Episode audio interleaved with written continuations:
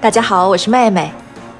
让我们回到大西洋上的普罗旺斯号，接续着说亚森罗平的故事吧。自从罗泽纳被袭击的意外发生之后，乘客们都很害怕，不敢独自行动。这种高压紧绷的心情一直持续到游轮终于停靠港口那一刻。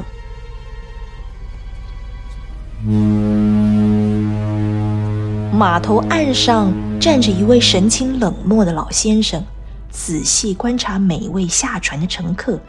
他就是鼎鼎大名的警探葛尼玛，那位发誓要亲手抓住亚森罗平的人。乘客们排着队依序下船。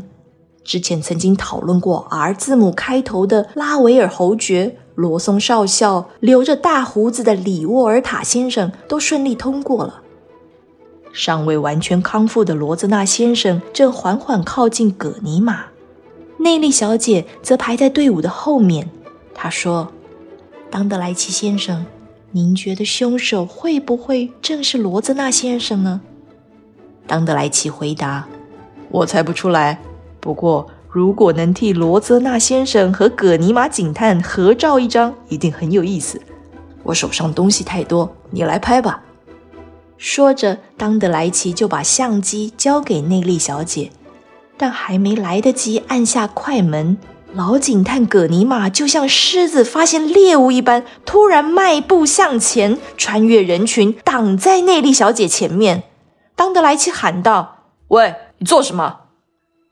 葛尼玛转头看向当德莱奇，对他说：“先生，您在着急什么呀？”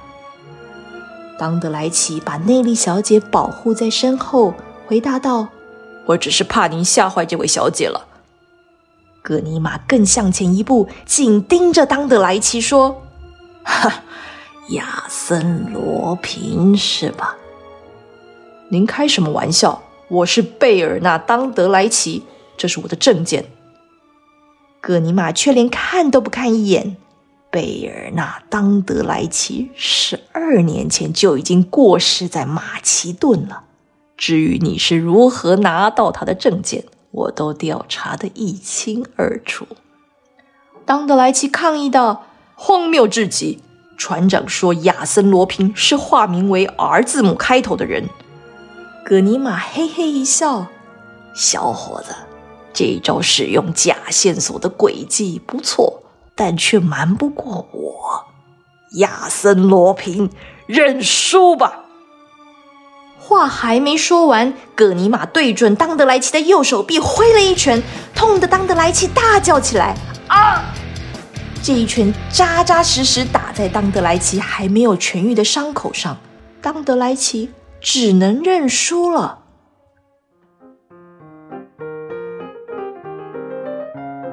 意味深长的转头看向内利小姐，内利小姐在旁边听见所有的对话，早就脸色苍白。他突然想起当德莱奇曾经对他说过“被偷走的宝石可以藏在相机里”这段话，霎时间他恍然大悟：失窃的宝石必定就在他手中这台柯达相机里。如果这时候交出相机，那么指控当德莱奇是窃贼就证据确凿了。内利小姐深呼吸，试图镇定下来。她跟着其他乘客下船，一个不小心，相机竟然失手掉落海水当中。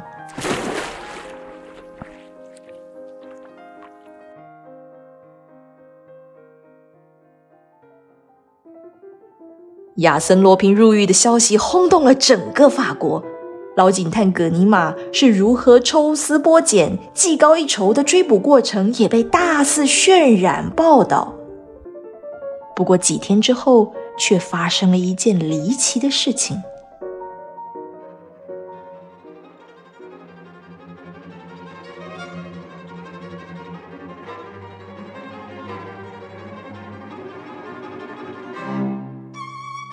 景色优美的塞纳河中段流域，马拉奇城堡隐秘地坐落于两座古老修道院之间。傲然盘踞在塞纳河中央的岩石上，靠着拱桥连接城堡与河岸。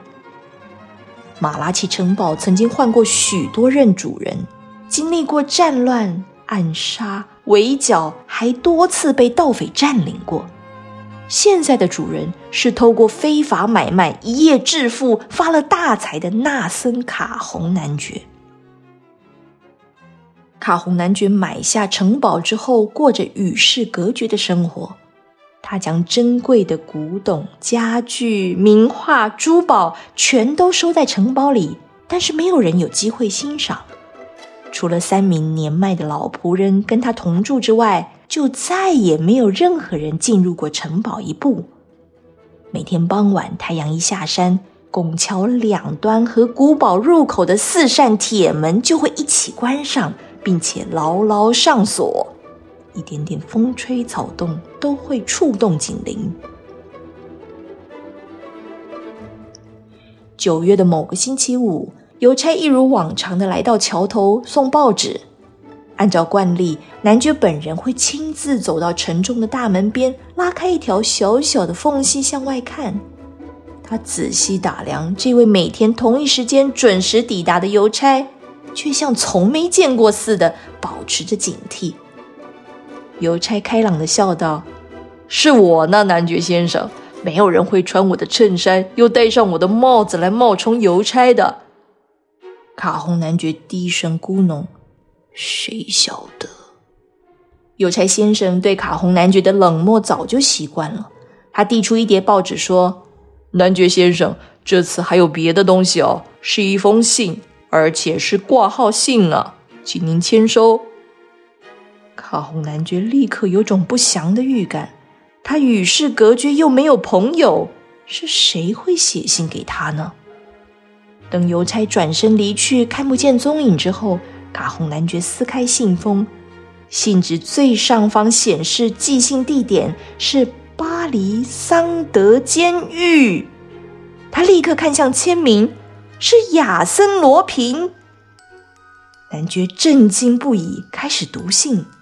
信的内容写道：“男爵阁下，您府上两个大厅之间的走廊挂着一幅本人十分欣赏的尚帕涅的名画。另外，您对鲁本斯和华多的品味和本人十分相似。同时，本人也注意到右侧大厅有一座路易十三时期的橱柜和雅各宾签名制作的小圆桌。”左侧大厅的玻璃柜里还有不少精致的珠宝和艺术品。本人这次只要以上这些容易脱手的物品即可，请您在八日之内将它们妥善包装，预先支付运费，寄到巴蒂纽车站给亚森罗平。否则，本人将于九月二十七日夜里亲自前往府上取货。到时候。就无法保证是否只取走上述的物品。仅此对阁下带来的困扰，本人先行致歉。祝您安康，亚森罗平。光是信件的内容就足够让人胆战心惊了，更何况下战帖的还是亚森罗平。卡洪男爵经常在报纸上读到窃案、犯罪等等消息，对于亚森·罗平自然是不陌生。他也晓得罗平不久之前被葛尼玛探长逮捕，目前仍在巴黎桑德监狱等待起诉，实在不可能寄这封信呢。然而，男爵秘密收藏的宝物从来没有对外展示过。除了亚森·罗平，又有谁有这等本领，能够对家具、画作，甚至摆设的位置了如指掌呢？卡洪男爵抬起双眼，凝视着马拉奇城堡。古堡高耸坚固，四周又有深水环绕。他耸耸肩，这不可能，绝对没有任何人有本事潜入他的宝库。但转念一想，亚森·罗平可不是一般的窃贼呀！如果他决心要盗走宝物，城堡的铁门、吊桥和警铃拦得住他吗？卡洪男爵知道绝不能坐以待毙，当天晚上，他就写信给卢旺地区的检察官，主动寻求警方的保护。亲爱的听众，您没听错，亚森罗平的确锒铛入狱了。那么，卡洪男爵收到的信件会不会只是恶作剧？又或者真的是由亚森罗平一手策划？更精彩的剧情发展，请锁定下一集的故事。祝你平安健康，拜拜。